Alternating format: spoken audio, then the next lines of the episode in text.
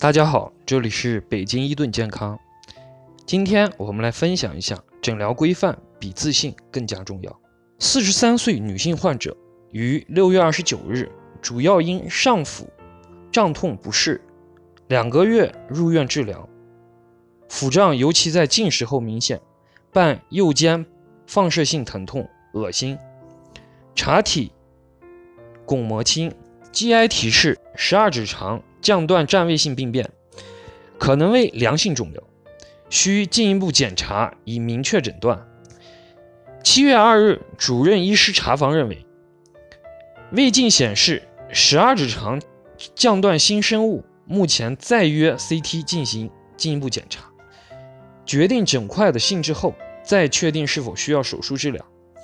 十天后，主任指示，根据目前的临床表现，十二指肠降部。肿块明确，应该使用手术治疗。如术中冰冻报告为恶性，不能除外，手术仅做局部切除。石蜡诊断，如为恶性，再做根治手术。但此时手术将给术中带来极为不利的解剖情况。以上情况均属于患者家属的详细阐明。院方在告知患者后，患者表示理解后签字。七月十七日，主任医师指示术前肠道准备，你下周四进行剖腹探查，待冰冻报告再决定进一步手术方案。应家属要求，请其他医院专家来本院进行手术。七月十九日，术前讨论：一、十二指肠降段占位存在，性质不能确定；二、家属强烈要求手术。考虑十二指肠占位以恶性为多，故拟剖腹探查，术中送冰冻，视结果再决定手术进行术式。三冰度报告为恶性肿瘤，则进行 VIPO 手术。七月二十二日，手术探查发现，十二指肠降段内侧，在乳头下方腔内发现一直径为二点五厘米的囊肿，十二指肠降段内后方。相当于胰头位置有一约四厘米乘以二二点五厘米的硬块。术中再次向家属说明，肿物恶性可能性大，不必送冰冻，并征求家属同意，决定做超二的手术。术后出现休克，经抢救脱险。全科讨论形成综合意见，休克由多种原因引起，创伤、血容量、感染因素。病理诊断：十二指肠降部肠源性囊肿。出院诊断：十二指肠降部肠源性囊肿，胰腺移位，并发症遗漏。三、院内感染，霉菌感染。十月三十日至次年五月二十三日，再次到医院就诊。入院时主要症状：一部分切除后窦道不愈三个月。患者入院后给予支持，抗炎补液。窦道闭合，出院诊断一部分切除后遗漏。争议焦点：患方观点，患方没有按照术前讨论的方案实施手术，术中未送冰冻，盲目手术造成患者被实施不必要的大手术。二，院方手术损伤胰腺，属于医疗过错行为。三，医方上述过错造成患者近一年的严重病痛。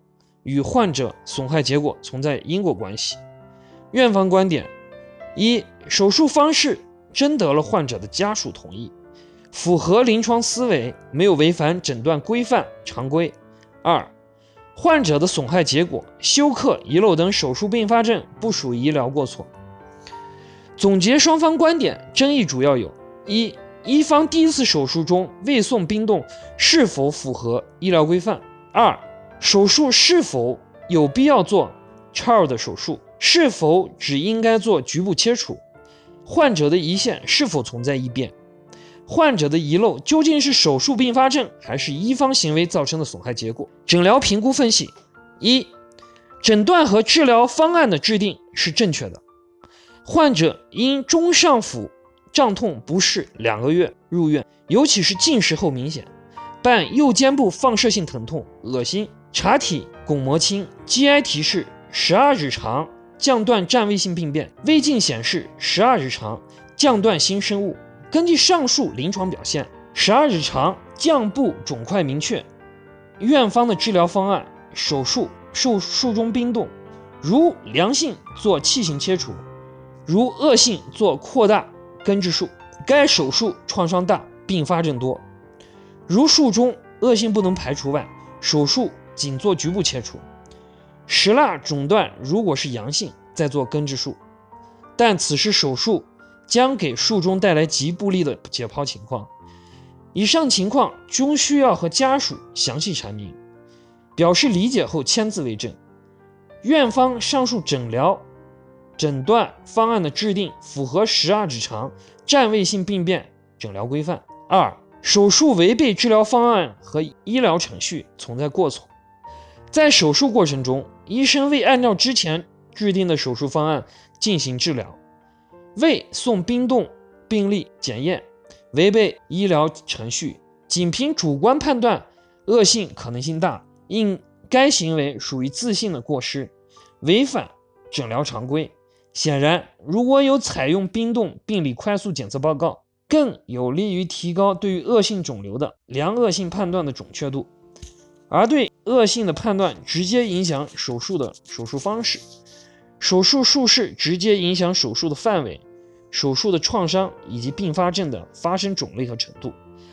在有条件的情况下，应该送冰冻快速进行病理检测，以提高诊断的准确性，避免对病人造成不必要的伤害。遗漏是不必要的胰腺部分切除而导致的。医疗行为应当重视程序正义。肝胆外科手术所涉及的肿物，有时难以凭外观、触感等确定良恶性，还需要依靠病理诊断。因肿物良恶性不同，所涉及的切除范围不同，切除的范围越大，对患者的伤害越大。因此，术式的选择直接关系到患者的损伤程度，直接关系到患者的安全。手术方式选择不当，导致。创伤不必要的扩大，实际上是把患者置于一种没有必要的危险状况，从而侵害了患者的生命健康权。所以，我们说，诊疗过程中应该要遵循医疗程序的正义：一是该有的步骤不要缺省；二是顺序的步骤不要轻易打乱。医疗程序的正义和规范，对于保护患者的生命、健康等权益至关重要。在本评估案例中，术前制定的方案中已经明确术中送冰冻，根据根据冰冻结果来决定手术的方式。但让我们遗憾的是，院方医生过于自信，仅凭主观判断就替代了术中冰冻，做出了不必要的手术方式选择，大大的增加了患者后来发生休克遗漏并发症的概率。所以，术中医生过于自信，并未遵循医疗程序的过错。大大增加了患者的损伤一线的概率，和患者的损害结果存在一定的因果关系，应当承担相应的医疗责任。通过今天我们的分享就到这里，谢谢大家。